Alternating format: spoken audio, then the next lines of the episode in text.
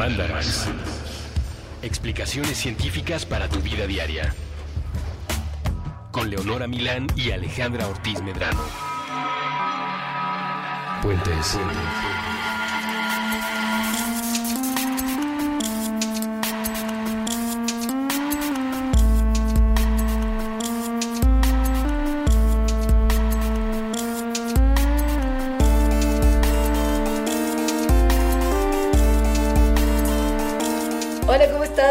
Día, tarde, noche y felices fiestas, por sobre todo un momento tan estresante y difícil de la vida del ser humano en el que Mandarax, como en todo momento, está con usted. Está con ustedes para advertirle de cuáles son los peligros de estas épocas. Hemos hecho ya un especial de Navidad en el que explicamos muchas de las cosas que rodean a esta tan popular fiesta para algunos y tan odiada para otros. Pero el día de hoy, como últimamente además estamos en mal viajes, Sí, modo mal viaje. vamos a dedicarle el programa a todo lo que puede salir mal durante las fechas decembrinas navideñas. Que son muchas cosas. Tal vez no, Sí. no nos vamos a ir tanto por lo que puede salir mal como dentro de nosotros, o sea, de, de nuestros sentimientos, porque también muchas Ujú. cosas pueden salir muy mal.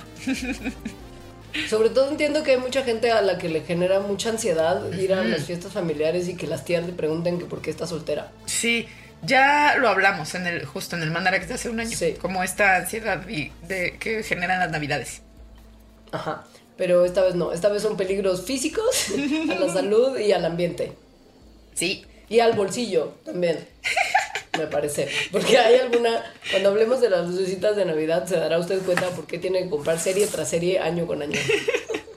o no comprar nada, tal vez eso vaya a ser la moraleja. Esa tendría que ser la moraleja, porque si combinamos el programa de hoy con el mandarax anterior sobre los peligros del plástico, Sí, entonces ya estamos fritos. Sí, es como nunca festejen nada. O bueno, festejen todo sin eh, adornos. Exacto, en, em, como una cuestión de acetas y en solo espíritu, cero consumismo. Puede haber mucho alcohol. Yo, yo no dije que no. Nadie está limitando su Ajá, consumo. exacto. O sea, digo, nada con exceso, por supuesto. Ajá. Remítase al primer mandarax para consejos generales sobre el consumo de alcohol y la bebedera. Pero fuera de eso, de ese. Lo único que vamos a hacer es, em, pues, darle algunos tips de lo que podría salir mal y cómo evitarlo, ¿no? Para que su borrachera sea el peor de sus problemas. Sí, porque Navidad y bueno, la época decembrina, la época de fiestas, es de las épocas del año en las que más aumentan los accidentes en general. Hay varios factores que hacen que esto ocurra, pero mm, viéndolo así, pues sí es uno de los meses más riesgosos. Se me nota esto en la cantidad de gente admitida a las salas de emergencia alrededor del mundo. Las admisiones a los hospitales se disparan entre el 19 de diciembre y el Año Nuevo. Y Entonces, pues, Y estas admisiones hospitales van desde, ¿no? Cortaditas pequeñas hasta electrocutación, o sea, gente electrocutada. Y todo tiene que ver con la Navidad. O sea, estos cortes pequeños tienen que ver con gente que se desespera porque quiere abrir su regalo y entonces en vez de esperarse a unas tijeras barrilito, agarra como el cuchillo del pavo. Voy a abrir esta caja. Y luego sigue así como de, no sirve la luz, vamos a conectar la serie otra vez. Y Ajá, sí, sí. Shock eléctrico. Oh, se me Estamos cayó el que- Lo voy a pisar mientras conecto la electricidad. Qué maravilla. El ya clásico, el ya clásico agua y electrónico juntos. en este arbolito seco. U- ubiquen por favor que al año en Inglaterra, nada más, entran al hospital más o menos 80 mil personas para tratar puras heridas y mal viajes de salud relacionados con el accidente navideño. Eso es muchísima gente. Con el accidente navideño. Es que además. O sea, ah, imagínate, Ajá. me estás poniendo como la esfera hasta arriba del árbol con la estrellita Sí. Y te caes para atrás en la escalera y caes con la cabeza en la mesita de centro. O sea, ese tipo de cosas pasan todo el tiempo. Es que eso, alrededor de la Navidad hay muchas cosas que te ponen en situaciones en las que normalmente no estás y que son peligrosas, como las miles de velas que se prenden. O sea, Ajá. como estas velas que tienen olor a calabaza y el olor a pino y olor a Navidad en general, como de- que es característico según yo cuando entras a tiendas y así. Eh, hay mucho fuego. Ay, y hay muchos objetos que normalmente no estarían en la casa y que de repente uno, por ejemplo, si te levantas a la mitad de la noche porque quieres un vaso con agua, igual no calculabas que está el cable de las luces del arbolito de Navidad en tu camino en el piso, ¿no? Entre la cocina y tú, y te tropiezas y te caes y te pegas. O sea, hay cosas que, que no Sí. estás acostumbrado a tener en tu casa y que, que tienes que ser muy precavido para no accidentarte con ellas. Sí, y esto es sobre todo mm, peligroso, según yo, para niños pequeños. O sea, hay como un montón de objetos pequeños alrededor Sí. de la Navidad que se pueden tragar, como figuritas del sí. nacimiento, baterías de regalos o de relojes, ¿no? Para otras personas. Muchas cositas que, Sí. que pueden llegar a sus tractos respiratorios. Esto y además sistemas inmunológicos deprimidos porque temperaturas más bajas y de repente, igual y eso ya no para los chavitos tanto como para los adultos. Imagínate lo que viene siendo tu estrés navideño, tu chupecito, La posada. las veladas, Ajá. la fiestiña, La fiestiña. Eso hace que el sistema inmune se deprima y que uno sea el objetivo perfecto para el virus como tal. O sea, un estudio que se llame Los efectos en el sistema inmune del Guadalupe Reyes. Híjole, tesis de licenciatura presentada por. Nada más me urge que alguien ponga su nombre ahí. Le estamos dando un temo, no, no. Sí, y luego también lo de los bajones de temperatura que finalmente no son por lo que el virus entra a nuestros cuerpos y nos ataca, pero sí para adultos mayores, de repente si están expuestos a una temperatura mucho más baja de la que normalmente están expuestos, puede ocurrir que sus vasos sanguíneos se constriñan, haciendo que se pierda agua de la circulación sanguínea, que genera un flujo sanguíneo más espeso, o sea, la sangre se espesa literal, y hay más posibilidad de que se hagan coágulos y esto genere pues un mayor riesgo de tener un paro cardíaco como tal.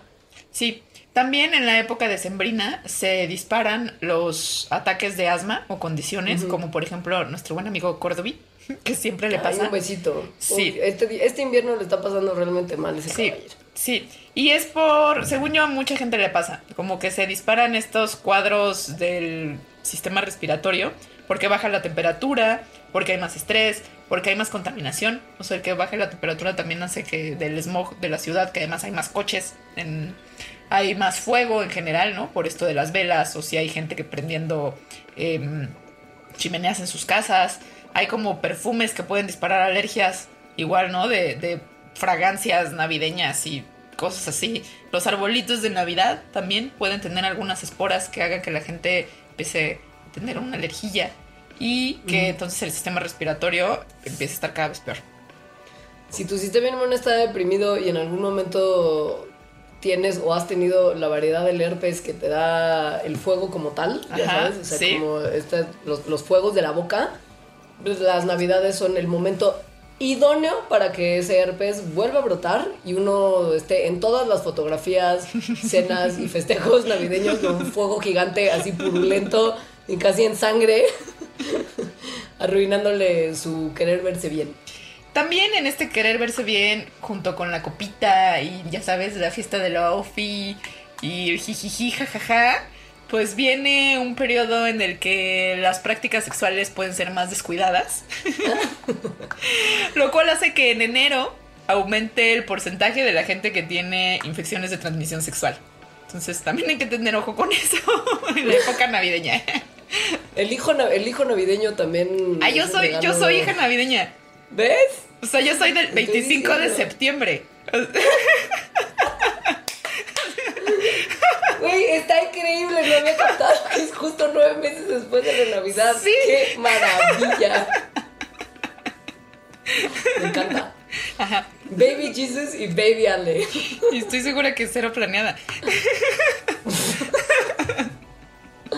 Bueno, un regalito de Navidad para tus papás. Mejor regalo.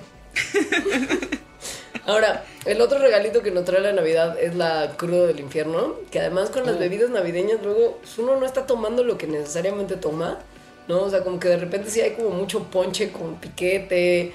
Por ejemplo, yo que solo tomo cervecita de repente, sí me encuentro frente a muchas bebidas condimentadas, extra dulces, muy pegadoras, Tienen- que me hacen tener unas crudas del demonio. Eso, hay más bebida con azúcar, ¿no? Y hay más bebida en general, o sea, la copita aumenta en general. Y esto de más azúcar, hay más azúcar en general y hay más tragadera.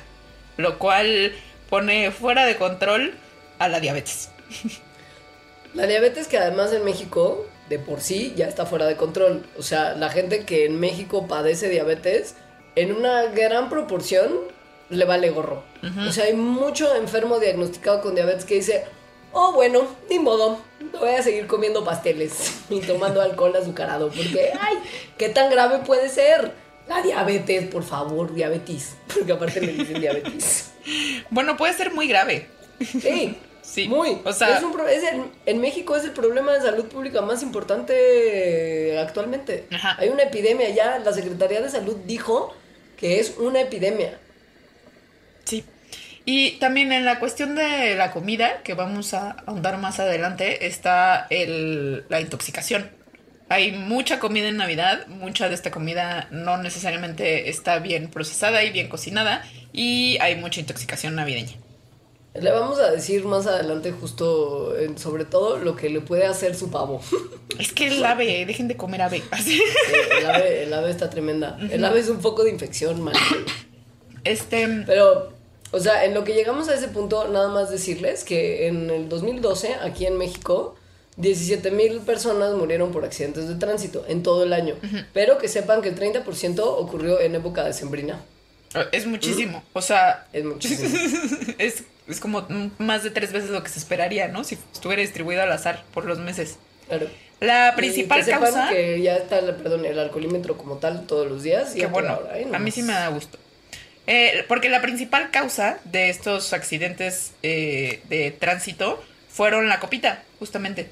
Mm. Eh, la segunda causa, el exceso de velocidad. Y la tercera causa, estar usando celular mientras se maneja. Las tres, Lo- súper evitables.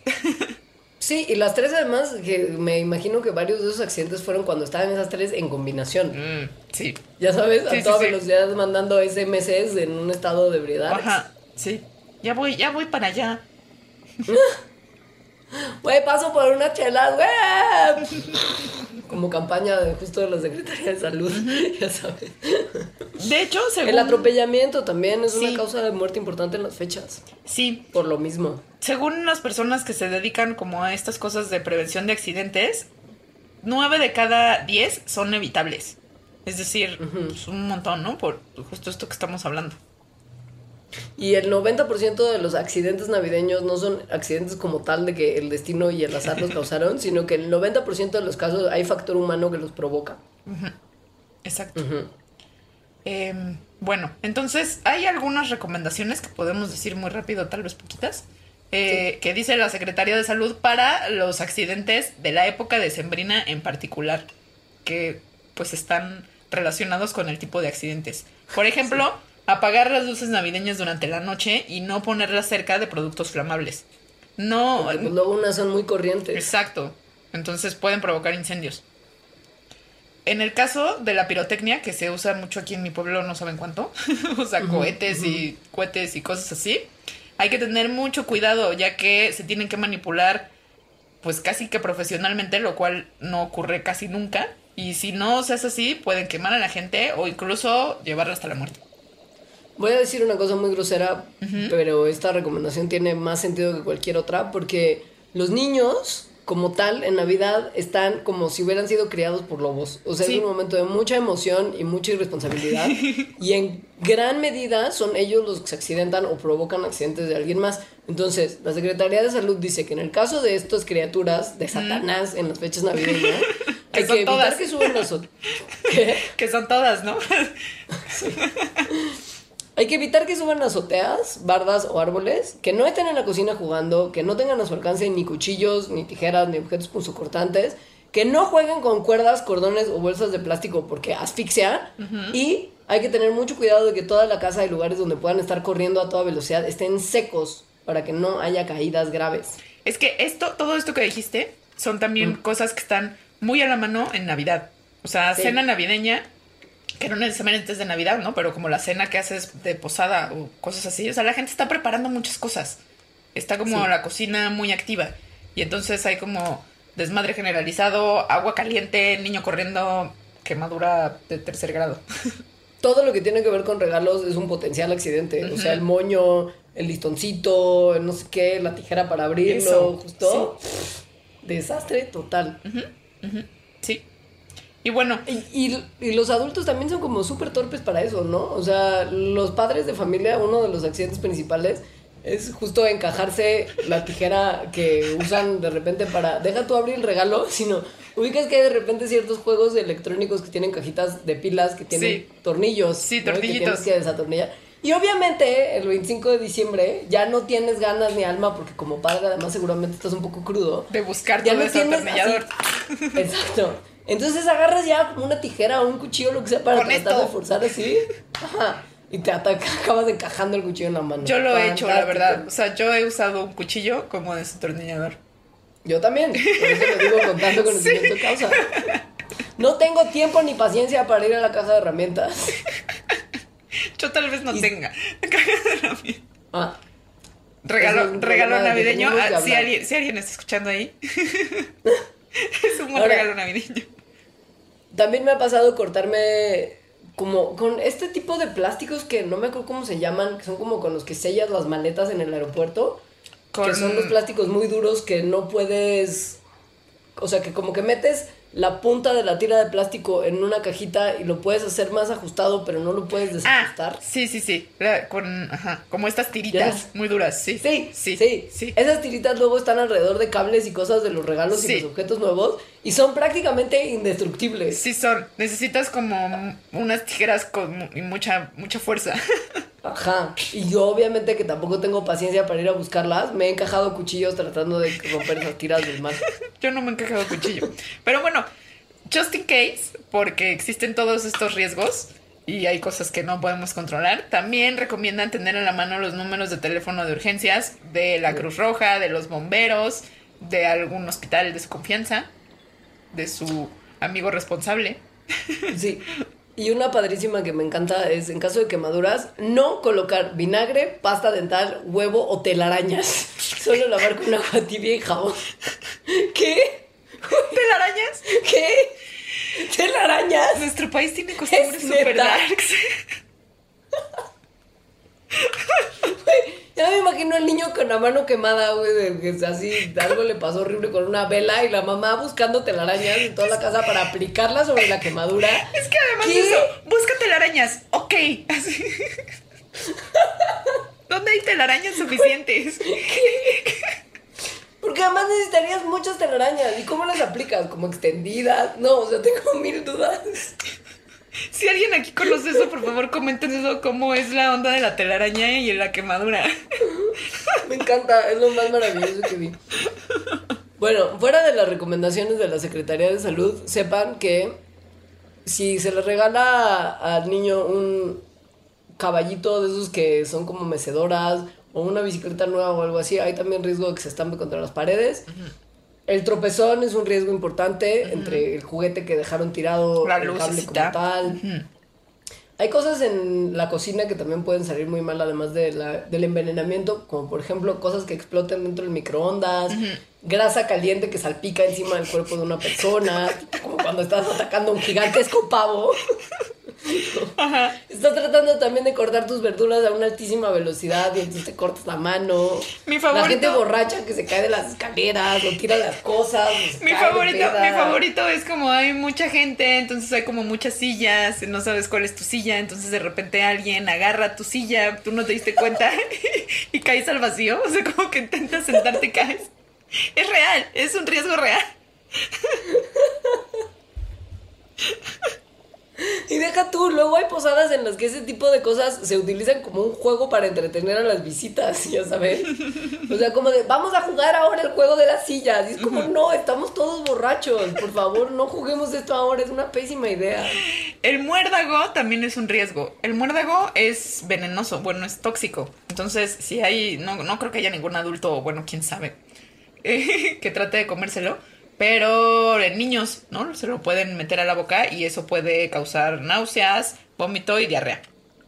Muchas de las como moritas rojas justo que están asociadas con este tipo de plantas navideñas pueden ser tóxicas y son súper vistosas y parecen caramelos, entonces tenga cuidado. Sí. La comida también chiquita puede ser chiquita. riesgo de asfixia en, en los niños, como el cacahuate, la nuececita, la macadamia, la nuez de la India. O sea, la botanita. en la mesa. Sí. La botana, sí. En mi, en mi casa, bueno, en la casa de mi abuela se utilizaba mucho como un plato muy grande de caramelos muy duros. O sea, que, que según yo sí era muy probable que llevaran la asfixia a cualquiera. Los de anís, esos con rayitas, que Sí. son súper horribles. Sí. sí. Sí. Sí. Ese caramelo que además, neta, a nadie le gusta. Yo, A por nadie. ejemplo, a todas las, las señoras mayores que los tenían en su casa, nunca las vi comerse uno de esos caramelos horribles. Es que Estaban además- destinados para torturar a la visita. Y además como que se quedó, o sea, como nadie se los comía y, y no tienen envoltura, o sea, están como sueltos, entonces después se hacía como una bola muy grande de ellos, o sea, eran como un- una unidad, Sí. todos juntos. Un mazacote. Sí, un sacote duro. El caso de la pila funciona igual que el caramelo, la nuez y etcétera, en especial las pilas chiquitas. Y lo que está más tremendo es que esto no solamente se atora como en el tracto digestivo, sino que además, como algunas tienen filtraciones de las sustancias químicas que están en su interior, pueden tener, pueden causar quemaduras muy fuertes en el esófago y en el resto del tracto digestivo, incluso como hoyos directo así atravesar completamente el tracto. Esto sobre todo Ojo, por favor. en, en infantes del satán, ¿no? O sea, bueno, en, en Sí. niños y niñas que se les comen. Los lindos niños y niñas que están tan adorables en Navidad. Nah. Bueno, ¿te parece Y si nada. vamos a un, a un corte y regresamos a hablar de un peligro muy real que es comer animales? Me encanta. Ahora volvemos.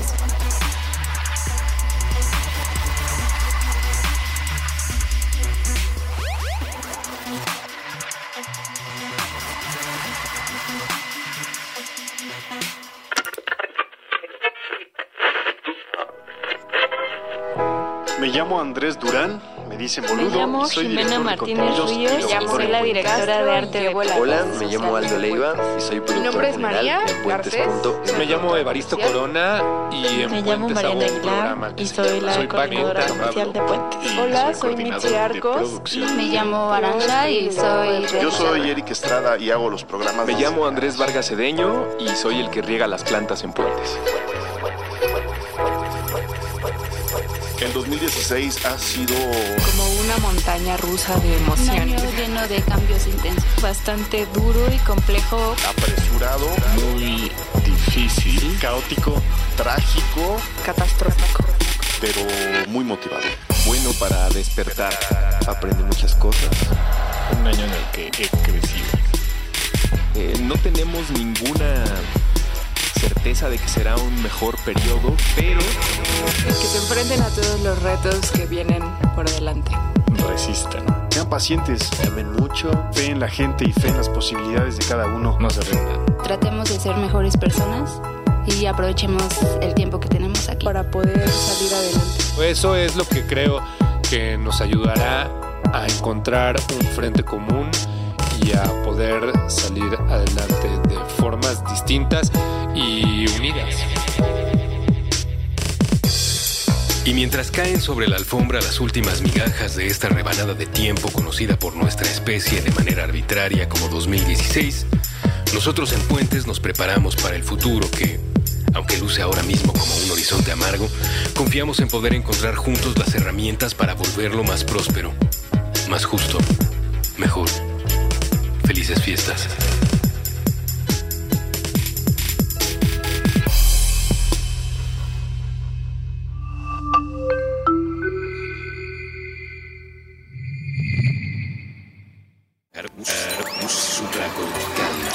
Aquí todos estamos locos. Con Rafael López.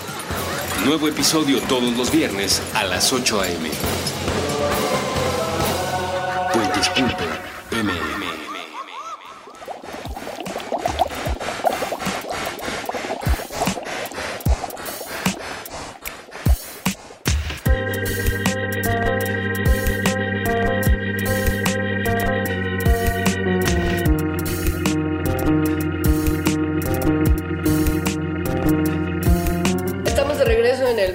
en el que ahondaremos aún más en todas las cosas que podrían causarle mucho mal en estas fechas navideñas. Creo que de- debe ser de lo más común que cause mal y que no se esté tan consciente de que sea, pero es la comida, el- la intoxicación como tal, que viene principalmente del pavo. El pavo es una fuente de- del mal, también lo es cualquier otro tipo de ave mal cocinada y producto aviar mal cocinado, como por ejemplo huevo crudo, que es luego ingrediente de algunos platillos y bebidas navideñas. Entonces, sepa que el ave como tal puede matarlo lentamente con un montón de bacterias Como el que rompope. están ahí. Ajá, como el rompope, por ejemplo. Sí, el rompope Hacer- es huevo. Uy, pero es tan delicioso. Mire, su pavo puede incluirle Campylobacter jejuni, que es una bacteria que causa una diarrea horrible que es acuosa o pegajosa y posiblemente sanguinolenta. Clostridium perfringens, que también causa diarrea.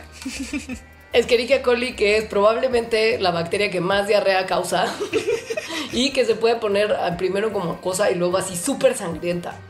Listeria monocitogenes, que es una bacteria que también causa diarrea, pero también fiebre, fatiga y dolores en general. Y puede ser especialmente peligrosa para mujeres embarazadas, bebés y gente que tenga el sistema inmune débil.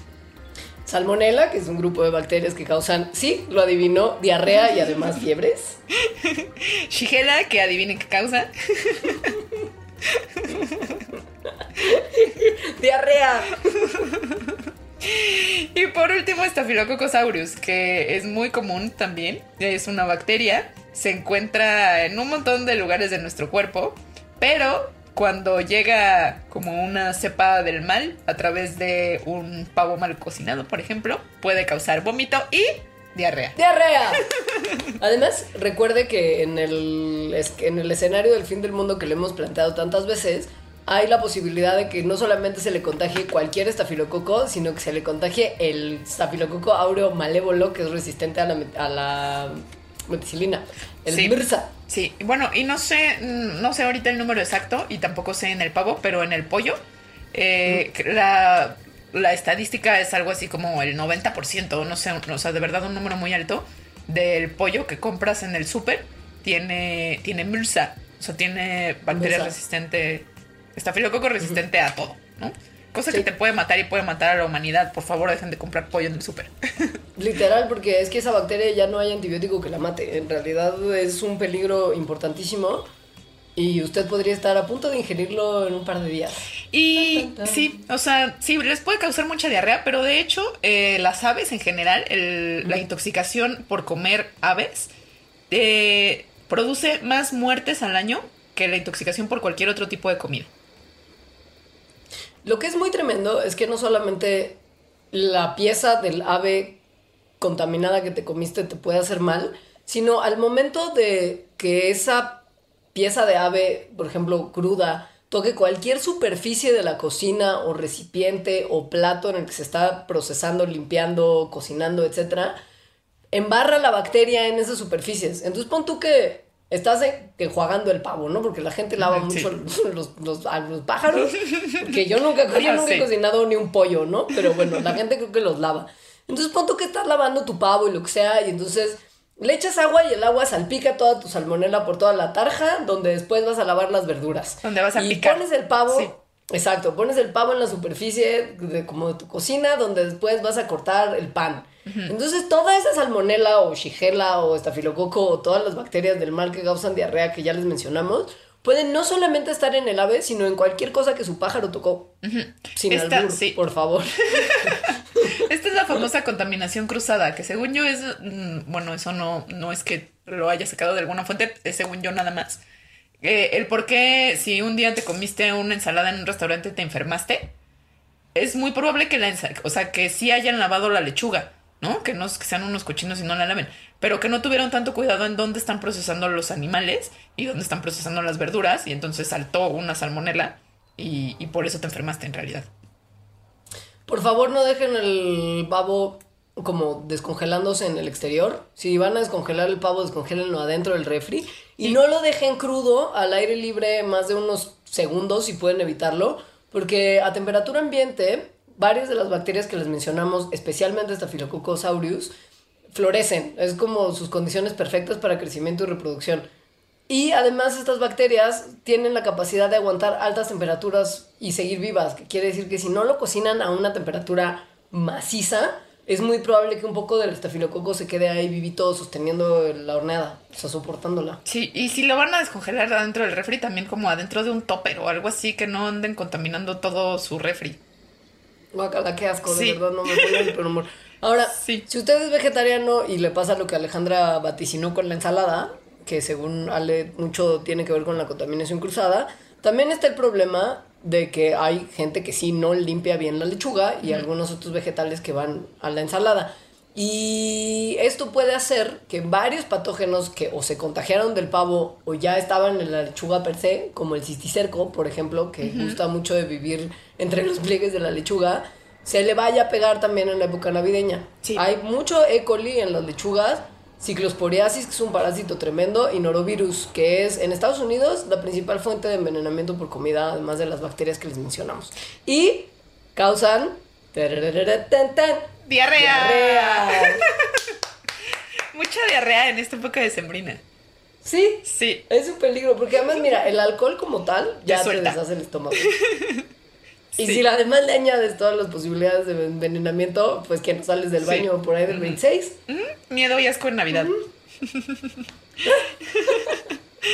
Luego, también se estila mucho que se cocine con alimentos enlatados. O sea, ¿no? Como no te dio flojera los eh, chícharos y entonces compras una lata de chícharos. Hay que tener cuidado en general con los alimentos enlatados porque cada vez es menos frecuente que tengan una toxina, la toxina del botulismo que está que se produce por una bacteria que se llama Clostridium botulinum, que es súper peligrosa. O sea, justo el botulismo es súper peligroso. Esta toxina lo que hace es una neurotoxina, entonces ataca tu sistema inmune y, y está fatal.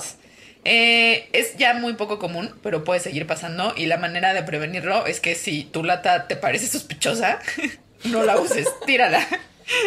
Por eso se recomienda, entre otras cosas, no comprar latas que estén abolladas. O sea, ya desde el súper uno puede evitarse una exposición botulínica. En el momento en el que una lata se abolla, puede ser que se perfore el metal y entre aire y en este aire venga o se favorezca el crecimiento de la bacteria Clostridium botulinum. Entonces, si tu lata está abollada, como ponchada, o sea, con un agujerito, O inflada, o cuando abres el producto te huele raro o tiene como espumos y espumita y un poquito de babita, entonces ya descártala de entrada, no vale la pena. Sí, quema tu casa. No, no es cierto. Si a usted le suena este tema de, de Clostridium botulinum, sí, es esa toxina, la toxina que produce esta bacteria, es la que atenuada se inyecta en los rostros de las señoras que empiezan a envejecer y señores en forma de botox. Sí. Lo que hace, e imagínense lo que hace con su sistema nervioso y otros sistemas de su cuerpo. Si esto hace con tus arrugas, que es que te paraliza la piel y la estira muchísimo, imagínense que muchas de las partes que están adentro de nuestro cuerpo que funcionan para que estemos vivos, como que tu corazón, que tu cerebro, etcétera, se paralice por la acción de esta toxina. No se pueden mover los músculos, el cerebro no funciona, parálisis generalizada y muerte inmediata y dolorosa. El botulismo es una muerte muy horrible, sí. Digo, Sí. nomás para que lo sepan y que entonces Sí. pues tengan más cuidado. Ahora, la Navidad tiene también riesgos, no nada más como en este, en esto que yo me imagino, además en como en un videoclip de bloopers, como de alguien borracho se tropieza con los foquitos y cae en una tijera y además estaba crudo y entonces tiene una diarrea explosiva. Con salmonelosis. Ajá. Sino también tiene riesgos más generales para los sistemas socioambientales. Sí. Relacionados en particular, de lo que vamos a hablar, es de los arbolitos navideños. El debate interminable sobre qué es mejor, si tener un arbolito natural o tener un arbolito artificial. Entonces, Ahora, solo, solo quiero hacer como una especie de disclaimer, ¿sabes? Así como una cosa... Me parece que aun cuando las conclusiones de esta sección lo sorprenderán, no está bien por ningún motivo comprar árboles artificiales que sean o de otros colores que no sean verde o que sean como de fibra óptica y tengan luces en las puntas como ¿Qué? cibernéticas, Yo no he así visto como eso. Eso es horrible, es como una cosa transparente pero que tiene como puntitos al final de cada una No. de las semi agujas Horrible, güey. No, no, no, no, es una cosa muy fea. No he Entonces, visto yo, eso nunca. Personalmente, Sí he yo visto, considero que todo eso está mal. sí he visto los de colores y también vi el otro día uno que era morado y además tenía como que le habían echado esta nieve Como artificial. nieve falsa. Ajá. Entonces tenía además como una textura especial. Era- o sea, me llamó mucho la atención, no porque fuera bonito, pero sí lo vi mucho tiempo. Entonces, bueno, nada, que sepa que la discusión es entre árboles de Navidad artificiales verdes, prístinos y muy tradicionales. Entonces, aquí sí, eh, discusión típica donde además se enfrentan muchos escépticos de Facebook. O sea, hay, hay de los dos lados, ¿no? En, este, en esta controversia. El que dice como, no, artificiales porque así no, no todos los años lo usas y además eh, haces que no se talen más arbolitos. Y en cambio los naturales es como, pues es natural, hermano. Sí, sí, breve. Empezamos, si te viene bien, a desglosar el tema del árbol artificial. Sí. Que sí, es real que uno puede reusar muchos años. Sí. Pero el problema con estos árboles es el material del cual están hechos. ¿Y cuántos? Los más sí. comunes están hechos de PVC, que es polivinil cloruro, ¿no? Que es un plástico derivado del petróleo. Como Y- todo el plástico en general. Y como ya hablamos en el Mandarax pasado, el plástico hay que evitarlo en general, porque ¿cuántas veces tendrías que usar un arbolito artificial para compensar la, su producción? Es decir, cómo fue hecho, cómo fue transportado y qué le va a pasar después cuando lo dejes de usar en, no sé, 20 años, si es que de verdad lo vas a usar 20 años. Claro. La producción del PVC tiene muchísimas emisiones de sustancias carcinogénicas como las dioxinas, el etileno, unos cloruros ahí también malévolos. Y sepan que muchas veces se añade plomo para crear las agujas del árbol, o sea, como las espinitas, ¿no? Ajá. Como las ramitas estas, eso se llaman agujas en los pinos que Sí. Alejandra sabrá perfectamente porque es la su de nombre, los pinos sí, de su- México. su nombre, su nombre correcto son acículas. Bueno, sus acículas muchas veces tienen plomo y el plomo tiene muchos efectos negativos en la salud, como daño renal, daño neurológico y daño al sistema nervioso. Si uno toca el arbolito de Navidad artificial y este tiene plomo, es una exposición innecesaria a contaminantes y sustancias que le pueden hacer mucho mal. O sea, de hecho se recomienda no tocar los arbolitos de Navidad por esta cuestión del plomo y no, em, no, ¿cómo se dice? Ah, como aspirarlos. No aspirar, sí, ni aspirar a sus alrededores, porque cuando aspiras alrededor hace como que caiga una nieve navideña de plomo. Lo que es un bajón es que la recomendación principal si uno está usando este tipo de árboles es que los niños no toquen el arbolito, ¿O y cuál? que no se le acerquen. Y es, pues es, es como la contradicción máxima de la Navidad, ¿no? Ajá. Si uno tiene niños, pues los niños van a querer janguear alrededor del arbolito, sobre todo en el momento de los regalos y demás. Y les tienes que decir, si en caso de que lo toquen, que vayan a lavarse las manos súper, súper, súper a profundidad después de tocarlo. Y que pues básicamente no pueden respirar alrededor de su decoración. Entonces, arbolitos artificiales no pasan la prueba de ser amigables con los sistemas socioambientales porque causan daño a las personas que están cerca de ellos y causan daño al ambiente también por la forma en que se producen y porque después van a acabar pues, allá afuera contaminando todo. Y porque muchas veces se tienen que transportar de lugares muy, muy lejanos como China. Porque la mayoría de los árboles navideños son made in China. Sí, Y aun cuando es eficiente el transporte, pues la realidad es que pudieron habérselo evitado. sí. Ahora, arbolitos naturales que huelen rico y que mucha gente prefiere. ¿Qué huele con? La realidad es que mm, esta tradición lleva mucho tiempo ocurriendo. Implica crecimiento de árboles que si bien está pensado exclusivamente con ese fin, es decir, los arbolitos de Navidad nacieron para ser arbolitos de Navidad y ser cortados. Pues es una, es una realidad que en la forma tradicional de usar el arbolito hay que cortar un árbol.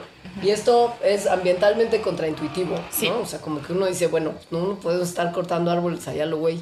Sin embargo, actualmente estos árboles se plantan especialmente para ser cortados durante la época navideña, es decir, tienen, tienen este fin desde que fueron planeados.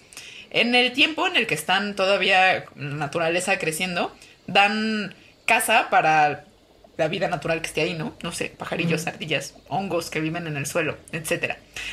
Todo esto está bien si realmente hay un buen manejo y una buena planeación.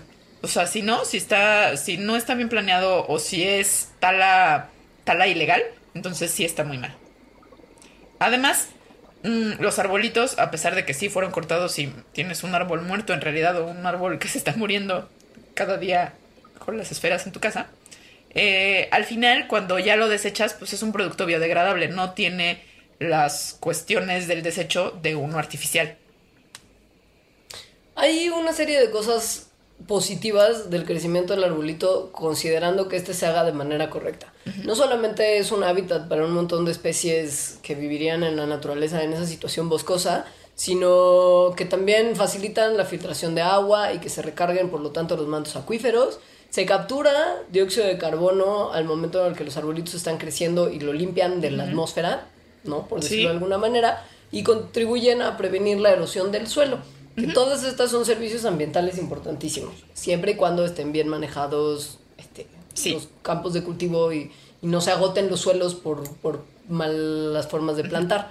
Sin y em- lo que es una cosa muy interesante es, por ejemplo, piensen ustedes en el DF y en dónde están los bosques de árboles de Navidad de la ciudad.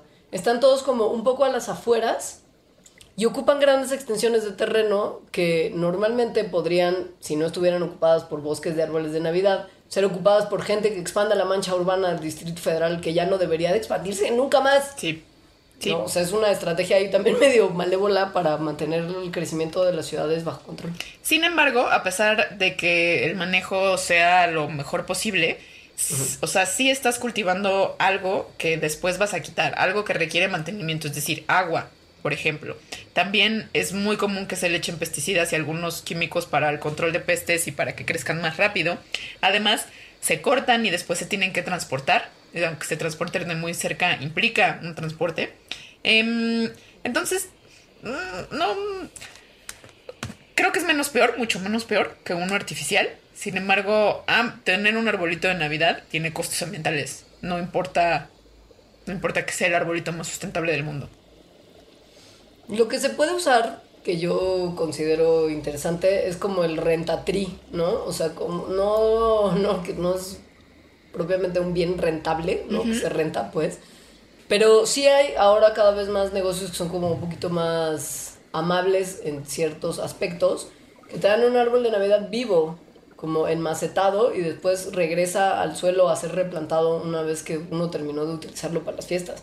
Y esta es una alternativa interesante. No creo que lleve el suficiente tiempo como para que haya números de Todavía. impacto ambiental, pero suena a una alternativa interesante.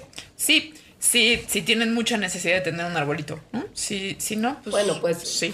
Claro, o sea, toda esta discusión parte de que hay una necesidad tremenda de tener un arbolito en la población. Exacto. De, Que es podrían una- decorar un poste como en Festivus en Seinfeld. ¿viste? O, ajá, o podrían, si se encuentran una rama tirada en el suelo, agarrarla y, y decorarla. O por ejemplo lo que hacen aquí en mi cuadra los vecinos, que es decorar un arbusto que está fuera de su estacionamiento, pero decorarlo con luces de esas que tienen música todo el tiempo.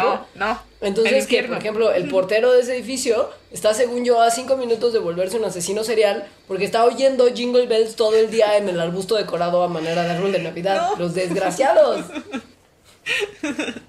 Yo una vez tuve un roomie que eh, la casa de enfrente pusieron, era una casa de oficinas muy grande. en- y entonces la decoraron masivamente con foquitos que prendían en la noche cuando ya no estaban en la oficina y que eran y que cantaban todos, además no, al unísono porque no, o sea, eran varias series que obviamente no estaban sincronizadas.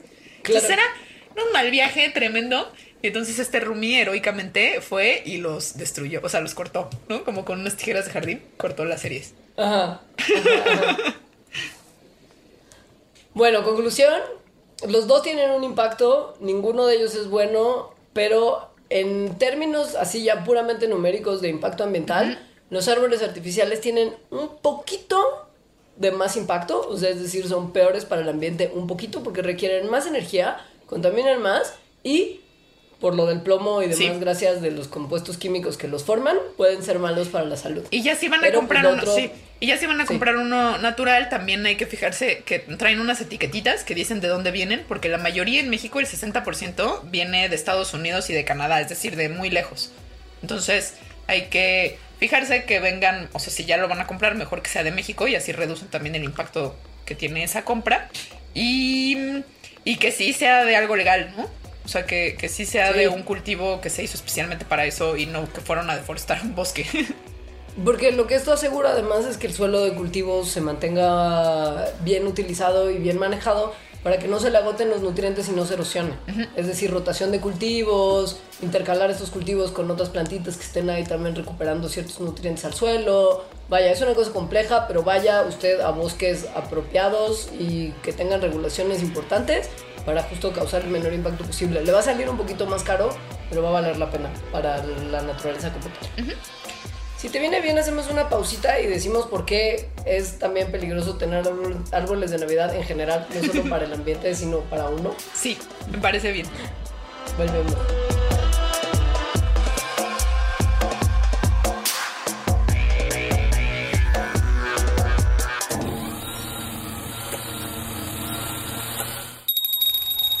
El fin de año representa una época de festejo y celebraciones junto a tus seres queridos, planear las fiestas y las vacaciones. Con todo esto, el tiempo se hace corto y comprar los obsequios para la familia y amigos se complica. Comprar en el último momento y recibir tus regalos en la puerta de tu hogar es posible gracias a Rush, la tienda inspirada en compras express. Con Rush, compra y recibe tus obsequios ya envueltos, sin filas, sin filas, intermediarios, sin complicaciones, desde cualquier lugar y hasta donde te encuentres. En esta época de celebraciones, compra rápido y seguro con kitching.com.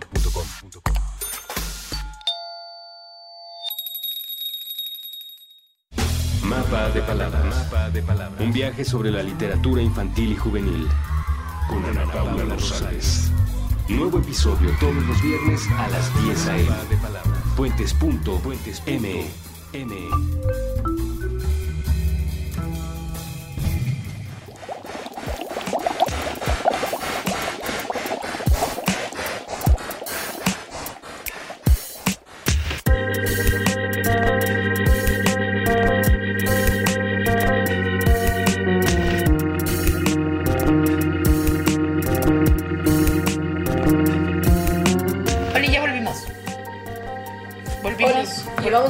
de lo peor que le puede pasar a su árbol de Navidad.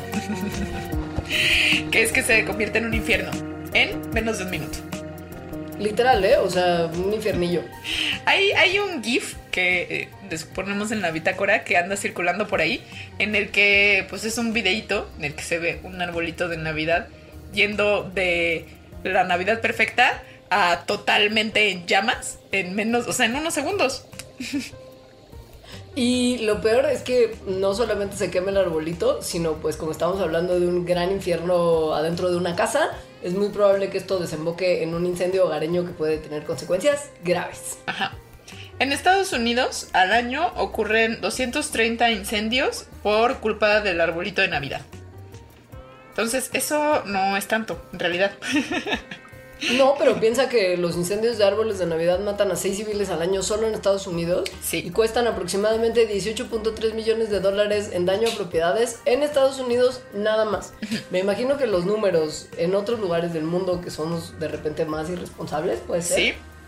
deben ser mucho peor. Sí, hay características particulares de los arbolitos de Navidad que los hacen muy fáciles de comenzar a incendiarse de una manera tan rápida y tan masiva. Por ejemplo, mientras más grandes sean, esto es más, más probable.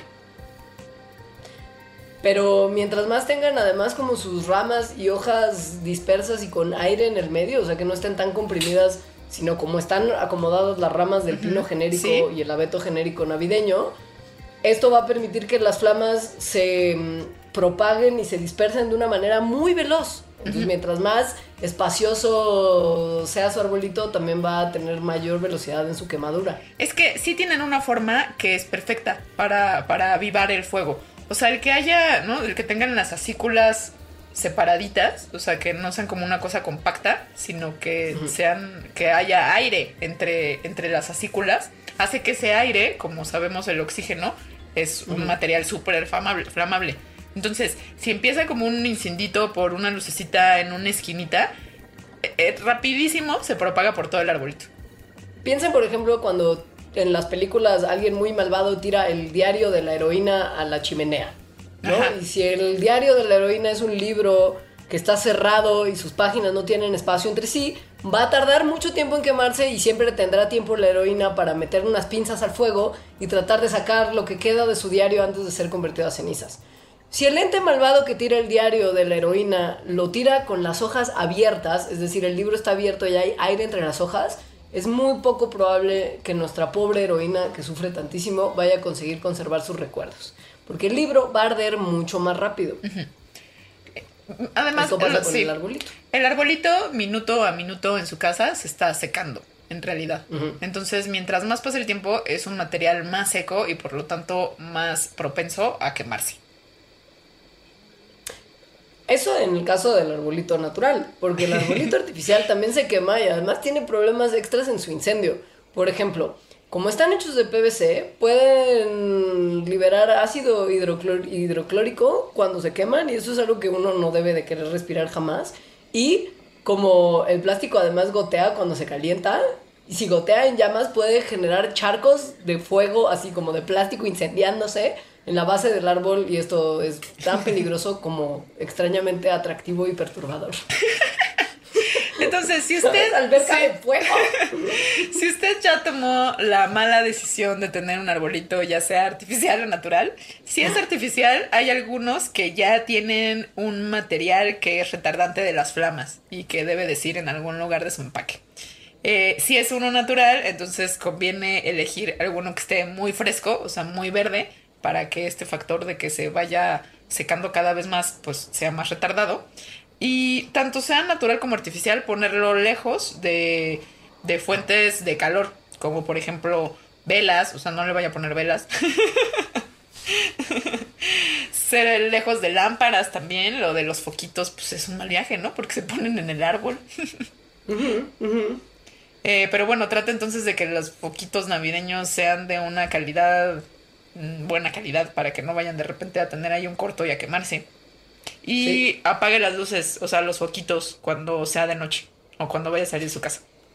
Y si es árbol natural, en cuanto se seque, sáquenlo. No hay manera de rehidratar un arbolito de Navidad seco por más que quieran así ponerlo en una cubetita de agua. Una vez que se secó, se secó, chao. No, esto no tiene que ocurrir en febrero o marzo. O sea, no tienen que tener al árbol de Navidad hasta sus últimas consecuencias. Está bien sacarlo cuando ya se empieza a secar para evitar el riesgo. Y hablando de los foquitos navideños, está esta... Yo tenía esa duda muchísimo de chica porque año tras año era checar las muchísimas series navideñas para ver cuál era el foquito que fallaba y que hacía que todo fallara. Siempre se además descompone. era eso. O sea, en el pasado yo me acuerdo que si era tu serie de 100 foquitos y uno solo estaba descompuesto, la serie quedaba inutilizable para Sí. siempre. Y además es bien difícil identificar, porque justo, ¿sabes? Si hay uno fundido que funde todos los demás, o sea, bueno, que hace que la serie no funcione, pues tienes que verlos y tienen color, entonces es muy Tienes difícil que- identificar exacto. si el filamento está roto, o sea, complicadísimo. Y además, esos foquitos, me acuerdo que estaban, ¿no? Como el foquito, que es este tubito muy delgadito, pero alrededor Ajá. tenía como esta forma de picos, que si llegabas a pisarla, con picos. o, o- Sí. ajá, que si llegabas a pisarla era un dolor así extremo. Era peor que Lego cualquier día. O sea, Sí. pisar Legos es como pisar nubes en comparación con el foco navideño Sí, de los 80. Exacto, sí. Entonces, ¿por qué, ¿por qué se descomponen tanto los foquitos? Eso tiene que Ay, ver con cómo funcionan. Como muchos otros focos, bueno, cada vez menos porque la modernidad nos está alcanzando poco a poco, la gran mayoría de las series navideñas están hechas con bulbos incandescentes. O sea, como el foco o así tradicional como tal, que están compuestos por un filamento metálico que normalmente está hecho de tungsteno, que está conectado a un circuito eléctrico. Y cuando hay una corriente eléctrica que pasa en ese filamento, o sea, bueno, como a través Ajá, del sí. filamento, este se empieza a calentar, se calienta más y más y más. Eventualmente empieza por este mismo calor a brillar y genera luz. Es así de simple. También las Pero series o sea, navideñas hay otras, sí, ajá, hay- tienen otras partes, como por ejemplo el contacto Sí. y los cables que conectan el filamento de tungsteno con el circuito eléctrico. Y una envoltura que protege al filamento. Es decir, como el cablecillo y el foquito como tal. Porque pues hay que recordar que el filamento va calentándose más y más y más y esto tiene que estar recubierto de algo que evite que ese calor salga, ¿no? O sea, tiene que ser un material que sea muy resistente a temperaturas altas, como por ejemplo vidrio, que también era muy común en los 80, que pisabas entonces el foco del mal, ¿no? Y no solamente te encajabas el plástico que lo rodeaba de Ajá. los picos, sino que también se rompía el foquito. Sí. Entonces había que aspirar el vidrio ahí como todo tonto, arruinando la Navidad. Entonces, en general, cuando estos foquitos, que son los más tradicionales, o sea, estos de los que estamos hablando ochenteros, fallan, es porque el bulbo se calienta, o sea, el, el filamento que está en el bulbo se calienta de más y se quema. Que es lo que también pasa con los focos tradicionales, ¿no? No los, no los nuevos ahorradores. El filamento se calienta, se calienta, se calienta y deja de funcionar. Esto puede pasar, por ejemplo, cuando la corriente eléctrica de su casa no es estable, que en México pasa muchísimo. Hay bajones y subidones de energía que se sienten de repente cuando estás en la compu conectada o viendo la tele, lo que sea, que de repente va y viene la imagen. Esto es producto de bajones de energía que pasan todo el tiempo. Y eso puede, si hay un subidón, como un rush de electricidad, Ajá. puede que se sobrecaliente el filamento y entonces se queme. O sea, cualquier día. o sea, lo que sea. Em, también en los foquitos navideños que están hechos con bulbos incandescentes, que son los que están hechos de vidrio, hay veces que eh, el bulbo, justamente, y no el filamento, es lo que se puede descomponer. Como que se le puede meter aire a la parte de adentro de la, de la, de la cápsula de vidrio protectora Ajá. del filamento. Y si pasa esto y el tungsteno entra en contacto con el oxígeno o con la humedad presente en el aire, hay algunas reacciones químicas que ocurren que pueden también hacer que su filamento no funcione. Eh, eso es básicamente lo que pasa con los foquitos y el porqué del misterio de que se descompongan tanto. Pero hay otros factores también que ya que estamos hablando de series de focos y no de focos individuales, pueden causar problemas extra. Por ejemplo, una serie de focos son muchos bulbos individuales que están unidos mediante cables que están hechos de un metal que conduce la electricidad, como cobre. Si uno compró una serie ahí en el Tianguis La Fayuca y le costó 20 pesos la serie de 100 foquitos, es probable que algunos de los cables no estén puestos en su lugar correctamente y se empiecen a aflojar, se empiecen a soltar y la conexión entre las luces se rompa. Si esto pasa, no un foquito que descompuso toda la serie, sino la serie misma, vaya, los cables que la unen, hacen que la serie no funcione, aun cuando el foco está en perfectas condiciones. Y eso se vuelve más probable por la manera en que se guardan las series navideñas año tras año, que es que se hacen bola y se ponen en una caja. Entonces, este doblamiento de los cables hace que, que se muevan y que entonces pierdan las conexiones entre ellos. Ahora, lo que resuelve el misterio, que es increíble, de por qué cuando se truena un foquito se truena toda la serie, es porque precisamente es una serie. Esto quiere decir que la corriente eléctrica pasa a través de un foco y de ahí al siguiente foco y al siguiente foco y al siguiente foco. Entonces, si se rompe la conexión de un foco, o sea, si un foco se, se, se funde, ya no pasa la corriente a través de la serie. Se rompe la serie y se rompe la Navidad. Ahora, hay unas nuevas series que están hechas de LED, que son estas luces que nos gustan un montón porque además duran para siempre, o bueno, duran mucho más. Y Eh, gasta nada de energía. Ajá. Sin embargo, también tiene, como todo, sus consecuencias. Em, mm, sí, o sea, los LED pues utilizan menos electricidad, son más fáciles de mantener, no se van a echar a perder tan fácilmente, pero em, también puede que tengan como consecuencias ambientales que, que, que hace que quieras que no pongas ni arbolito ni sus luces. Nomás decirles que aún antes de, de empezar a describir estas consecuencias que son medio de terror, es que por más que sea LED y es menos probable que los focos, focos, o sea, la, la lucecita individual como tal se descomponga, si el cable que está manteniendo a la serie conectada entre sí se zafa de uno de los foquitos, le pasa lo mismo que si su serie fuera de focos incandescentes. O sea, Sí. aun cuando son más fáciles de mantener y el riesgo de descomponerse es menor, sigue siendo sujeto a que si con mal manejo, mal funcionamiento. Pero bueno, los LED, o sea, si ya decidieron como, ok, voy a hacer LED porque con esto voy a salvar el planeta, pues los LED al parecer tienen un montón de compuestos químicos que son muy malos como plomo, arsénico y una docena más de sustancias peligrosas. Hay también níquel, que es un metal pesado que puede causar reacciones alérgicas en una de cada cinco personas, gracias. Y cobre, que tienen muchos de los LEDs que conseguimos comercialmente y que si se acumula en los ríos y lagos puede envenenar a la vida acuática. Entonces, foquitos en general, no, no, ¿no? Si se le rompe un LED, o sea, bueno, ya, o sea, sí foquitos no, no, pero nada más como una advertencia de seguridad. Si se le truena un LED, tiene que tomar otras precauciones que si se le rompiera el foquito tradicional. Por ejemplo, limpiarlos, o sea, barrerlos usando guantes y si se puede como un tapabocas. Y tirar la basura restante como si fuera basura peligrosa. Es decir, no en el bote con el, el, el, el tetrapack de la leche. En ese, en ese bote especial que tiene usted para basura peligrosa, ahí. Para, junto al de residuo biológico infeccioso. Ajá, sí, y, do- ajá, y- y- y donde los de la basura ponen los residuos biológicos infecciosos y las cosas Ah, por peligrosas. ajá. claro, porque aquí tenemos muy buen manejo de residuos.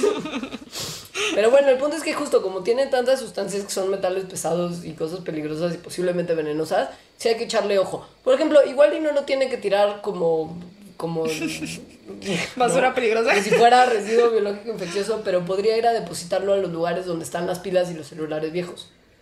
Porque finalmente muchos de los compuestos que tienen ambas son compartidos y son tratados de la misma forma por el personal. Imagino, por supuesto, súper capacitado que va a recoger esos desechos y a procesarlos. Y que los pone en un lugar muy especial. Sí, el bordo poniente. No, no, seguro sí lo hacen bien, Alejandra. En Shelbyville. Y nada, tenga mucho cuidado esta Navidad y si puede, omítala. Ese es el consejo final. O sea, creo que es la moraleja. Todo está mal. Mira, el pavo te envenena, el árbol se incendia, las luces te intoxican. El arbolito contamina. Te vas a cortar, pinchar, caer, estrellar. Tus niños se van a resbalar y les va a caer grasa de pavo caliente. Y se encima. van a Les vas asfixiar. querer poner telarañas, güey. las quemaduras.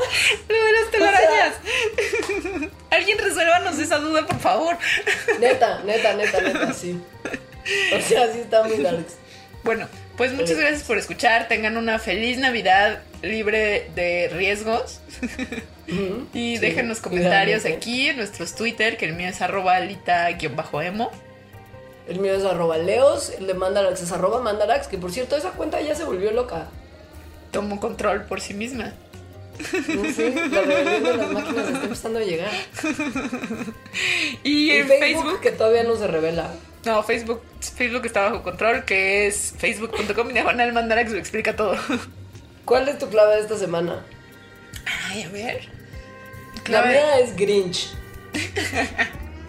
La mía es muerte por intoxicación. de pelo. Póngala en su mensaje y comentario para que sepamos que usted oyó este programa hasta el final. Adiós. Uh, espera, ¿Qué? espera, ¿sabes lo que vamos a hacer en otros programas? ¿Qué? Se me acaba de ocurrir también poner la clave a la mitad del programa para que no solo le adelante. Ya, el sospechosismo bien. Ah, Ok, bien, bien. Va. Vale. Adiós. Bye.